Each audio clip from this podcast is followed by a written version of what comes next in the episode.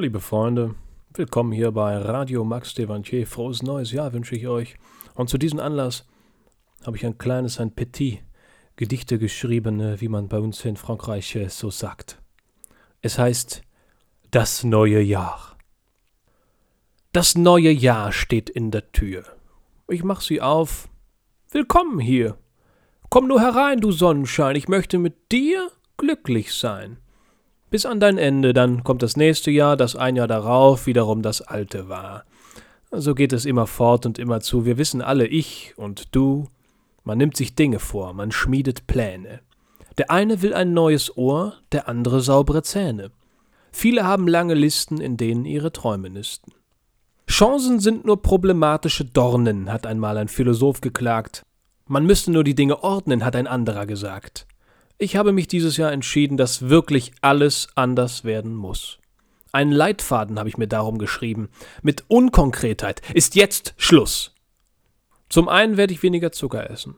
Ich werde seltener meinen Schlüssel vergessen, weniger Streit mit Politessen, weniger egoistische Interessen, mehr Vitamine, weniger Auto. Zunehmend die Schiene, Nutzen, Besser den Müll trennen, ausgiebiger putzen, die Haarspitzen stutzen, die Fußnägel ordentlich kürzen, das Essen deutlich besser würzen. Nur heizen, wenn es friert. Nicht mehr lachen, wenn jemand verliert. Den interdentalen Raum besser pflegen, keine bösen Gedanken hegen. Tee für die Seele trinken, öfter wieder in Büchern versinken, nur noch Bio-Fairtrade kaufen, kein Alkohol, mehr saufen und wenn nachts der Hunger klopft, keinen Käse mehr naschen, sondern eine Möhre waschen, dann schälen und knabbern. Weniger aufs Kissen sabbern.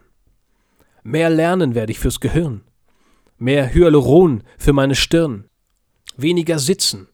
Öfter bewegen mit Pedanterie den Hausflur fegen, häufiger verreisen und beim Gespräch mit der Kassiererin vorher die Stimme enteisen. Insgesamt einfach netter sein, schöner und besser und toller. Verzichten werde ich allgemein, das Glas, es wird halb voller.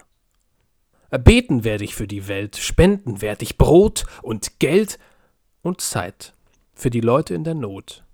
Im Park sammle ich Hundekot, bezeichne niemanden mehr als Idiot, nur weil er meine Fahrradreifen zersticht. Ich gehe zu ihm rüber und gebe ihm einen Kuss ins Gesicht.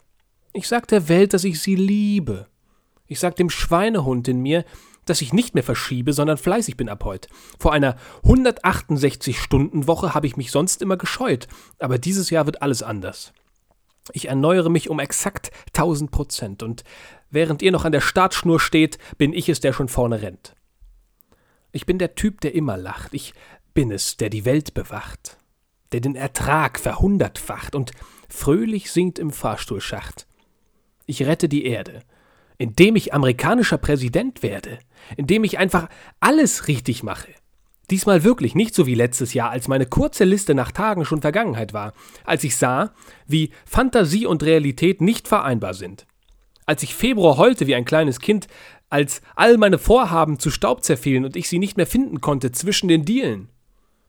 Damals hatte ich mir geschworen, und daran sieht man das traurige Resultat der Geschichte. Max, egal was kommen wird, du schreibst nie mehr beschissene Gedichte.